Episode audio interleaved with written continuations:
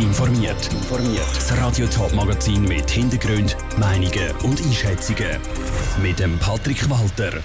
Wie die ersten Kandidaten für die Nachfolge an der SP-Spitze ticken und wie Konsumenten einen falschen Online-Shop erkennen, das sind zwei von den Themen im Top informiert. Seit Christian Löwra vor einem guten Monat angekündigt hat, dass er das SP-Präsidium nächsten Frühling abtritt, dreht sich das Kandidatenkarussell. Bis jetzt hat es vor allem Absagen gegeben, zum Beispiel von der St. Galler SP-Nationalrätin Barbara Gysi. Jetzt haben aber gerade zwei prominente SP-Politiker ihre Kandidatur für die Nachfolge von Christian Löwra angekündigt. Die Winterthurer Nationalrätin Matthäa Meyer und der Aargauer Cedric Wermuth wollen die SP im Co-Präsidium führen. Sarah Frattaroli. Christian Löwra ist der Dinosaurier unter den Schweizer Parteipräsidenten. Er ist zwar erst 49, ist aber seit zwölf Jahren SP-Präsident und damit eben der amtsälteste von allen Schweizer Parteipräsidenten. Jetzt wollen zwei Junge das Zepter übernehmen. Matthäa Meyer, 32 aus Winterthur, und Cedric Wermuth, 33 aus dem Kanton Aargau. Sie kandidieren zusammen, wollen die SP also im Co-Präsidium führen. Und das ganz bewusst, sagt Matthäa Meyer. Ich bin davon überzeugt, dass die Zeit von Einzelkämpferinnen und Einzelkämpfern, die alles können und alles machen, vorbei ist. Für eine moderne und offene Partei ist ein Co-Präsidium aus meiner Sicht die beste Lösung. Ein Co-Präsidium, das dann gut funktioniert, wenn man sich vertraut, wenn man sich gut kennt. Und das ist bei Matthäa Meyer und dem Cedric Wermuth der Fall. Sie sind schon vor zehn Jahren zusammen in der JUSO aktiv gewesen. Und kommt noch dazu, wir haben beide kleine Kinder und wir wollen selbstverständlich auch weiterhin für die Familie auch da sein, Familie und das politische Engagement miteinander zu verbinden und das ist nur nicht möglich. Die Matthäa Meyer und Cedric Wermuth kommen aus dem linken Flügel der SP. Und genau das könnte auf dem Weg an die SP-Spitze zum Stolperstein werden. Weil im sozialliberalen Flügel der SP könnte das Duo Meyer-Wermuth schlicht zu weit links stehen. Die Matthäa Meyer winkt ab. Ich habe ehrlich gesagt wenig von diesen Flügeldiskussionen, die ich ein bisschen absurd finde. Ich habe eine Grundüberzeugung. Ich bin als eine überzeugte SPlerin und ich fühle mich ehrlich gesagt sehr stark verankert in der SP, wo ich schon seit über 15 Jahren Politik mache. Entscheiden tun am Schluss die Delegierten von der SP. Und zwar an der Parteiversammlung im Frühling. Sarah Frattaroli hat berichtet. Die Matthäa Meyer und der Cedric Wermuth sind die ersten offiziellen Kandidaten für die SP-Spitze. Die linke Ausrichtung und die Uso-Vergangenheit von der Matthäa Meyer und dem Cedric Wermuth sprechen zwar gegen ihre Kandidatur, für sie spricht dafür, dass mit der Matthäa Meyer nach der Ära Löwra einmal eine Frau an der Spitze würde stehen. Eine Designerhandtasche, die nicht wie im Laden 700, sondern nur noch 120 Franken kostet oder ein Parfüm, das mit 90% Rabatt ein ultimatives Schnäppli wäre. Die Angebote auf Online-Shops scheinen manchmal sehr verlockend. So Angebote sind aber oft wirklich zu schön zum wahr sein. In der vielen Online-Shops stecken nämlich Betrüger, die Konsumenten über den Tisch ziehen. In den letzten zwei Jahren sind von der Kantonspolizei Zürich fast 7000 so Online-Shops gesperrt worden. Wie Konsumenten solche Online-Betrüger auf die Schleiche kommen, weiss Vivienne Sasso. Auf der Suche nach einem perfekten Angebot wirken viele Online-Shops wie ein Schlaraffenland für Schnäppeljäger. Hinter so Internetshops stecken aber häufig Gaunerbanden, sagt Florian Frey von der Kantonspolizei Zürich. In der Regel sind das ausländische, internationale, organisierte Strukturen, die über grosses Fachwissen im Bereich Cyberkriminalität verfügen und auch die nötigen finanziellen Mittel haben, um solche Konstrukte zu betreiben. Dass hinter einem Online-Shop eine Gaunerbande steckt, sei häufig ziemlich offensichtlich.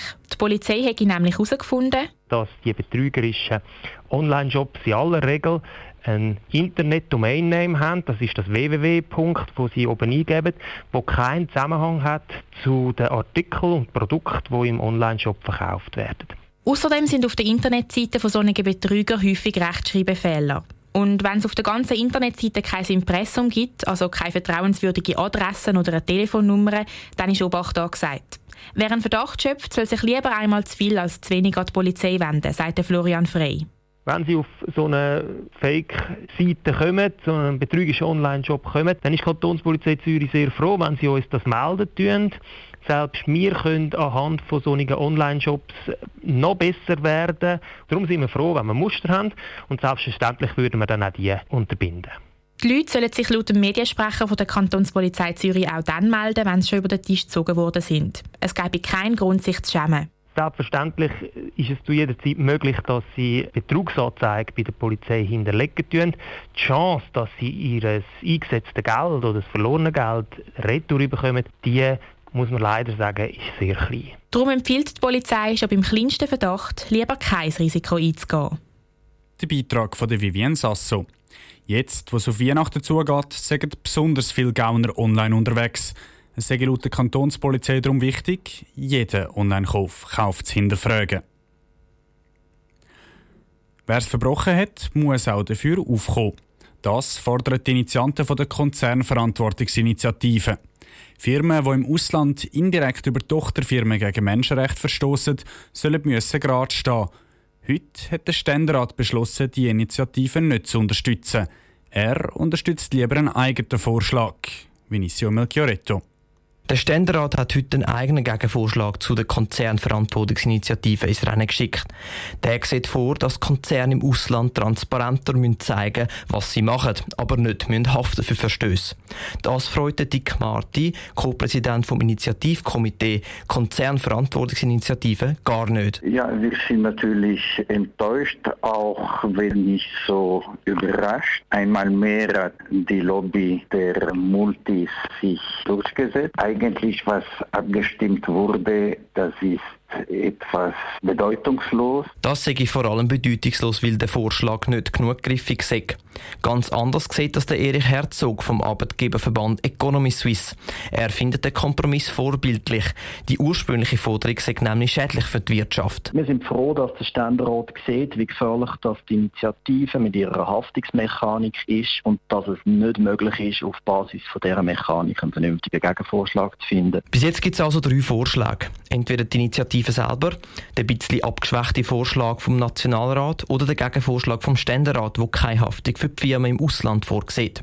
Für den Erich Herzog ist klar, wie die nächsten Schritte für die Ökonomie Suisse aussehen. Wenn der Nationalrat bereit ist, sich in der richtigen Lösung auf Basis Bundesrat, Ständerat Fuß anzuschliessen, dann werden wir müssen schauen, ob die Initianten nicht auch erkennen dass man da eigentlich eine sehr weitgehende und gute Lösung gefunden hat und ob dann ihre Initiative überhaupt noch nötig ist. Die Initianten halten aber vom heutigen Vorschlag vom Ständerat nichts. Darum will der Co-Präsident vom Initiativkomitee Dick Marti vom Rückzug nichts wissen. Was heute abgestimmt wurde, können wir überhaupt nicht die Initiative zurücknehmen. Wir waren einverstanden mit dem Gegenvorschlag, den damals der Nationalrat abgestimmt hat. Der nächste Schritt für die Initiative ist, dass der Ball wieder beim Nationalrat liegt.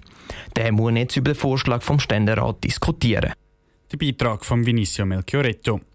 Wenn die Initiative nicht doch noch zurückgezogen wird, ist es dann am Schluss Stimmvolk, das entscheidet. Top informiert, auch als Podcast. Mehr Informationen gibt es auf toponline.ch.